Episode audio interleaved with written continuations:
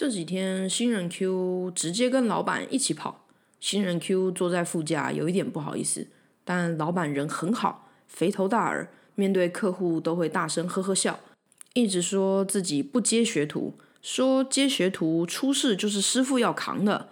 但在老板娘积极的说服下，老板似乎有意要让新人 Q 当学徒，所以开始直接跟老板跑。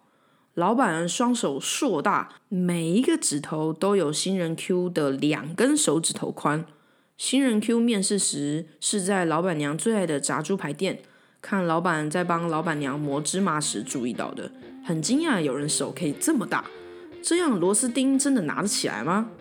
老板很酷。有一台 B N W 修理车，老板娘说这可是老板的办公室，当然要买就要买最好的。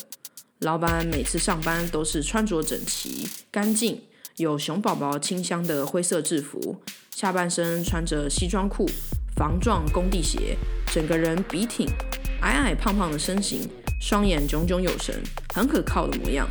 耳里塞着 AirPod，双手一点油污都不沾的就可以完成工作。偶尔还会从口袋拿出 iPhone，点一下自己的 AirPod，讲讲公式。那个时候，新人 Q 知道老板他们这样热情跟赏识自己，真的差点就要炖只全鸡送给老板及小主管，遵循以前学徒制，要给自己师傅拜，拎着皮箱狠狠地跟着老板，狠狠地学。老板从不大小声，还有三个小孩，甚至会跟他们一起玩神魔。然后还发现老板是某县市高中第一名毕业的，以后就对老板更钦佩了。老板跟老板娘是在线上游戏上认识的，之后老板娘就会帮忙代班打怪赚钱。他们一起住在一个小租屋处，聊创业梦想，一路扶持到现在。新人 Q 整个傻眼，不知道原来老板娘、老板他们的生活这么浪漫。老板很大方，只要跟老板出去，老板一律不准新人 Q 出钱。新人 Q 坚持了几次，因为真的很不好意思，但老板就是坚持。我是做老板的，你来跟我做事，我就是要包你做的好，吃得好，这样才是好老板。带新人 Q 走遍全台湾，吃各式各样最好吃的小吃点心。新人 Q 感动的差点要在前往高雄的 B N W 上站起来唱国歌。新人 Q 在心里发誓，绝对不要愧对老板。一路上除了听韩国语的电台外，老板还常常分享以前工作上发生的事，以及传授工作的美眉角角。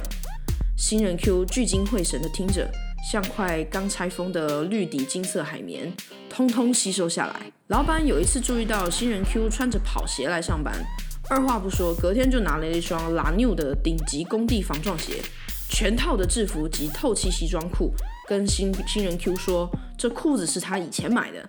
没穿过几次，之后变太胖了，穿不下。穿工地鞋也比较安全，不然踩到钉子刺穿自己的脚之类的。你一个人在电梯井里，你要怎么办？新人 Q 看着那一袋袋衣物，跟全新的其实没两样，还有很香很香的熊宝贝香味。新人 Q 真的难以言喻自己的感激之情，把老板送的东西抱得更紧，觉得自己已找到自己的天职。与其出去当老板，还是好好帮老板经营这间公司吧。拓点再拓点，在世界上所有有电梯的地方插上我们公司的旗子。就算上了月球，人类还是要电梯的，百分之百肯定。月球的旗子，我就帮老板插上吧。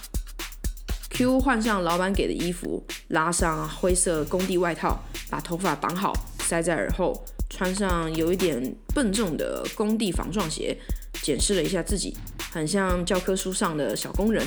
只差脸上的皮肤跟手上还没有纹上那些风霜。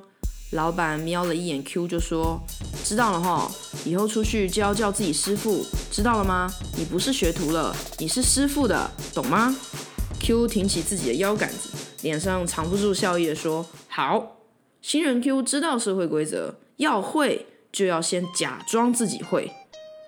老板每天上班神采奕奕，说喜欢当个电梯维修工，也很引以为傲，喜欢自己接触到的所有客户，可能是商办大楼的老板，可能是某郊区住宅自己定做的电梯，可能是某连锁健身业、某连锁 KTV、某台北豪华大饭店的负责人，从他们手下拿下一张又一张的订单，修了一条又一条的手扶梯，还有一步又一步的电梯。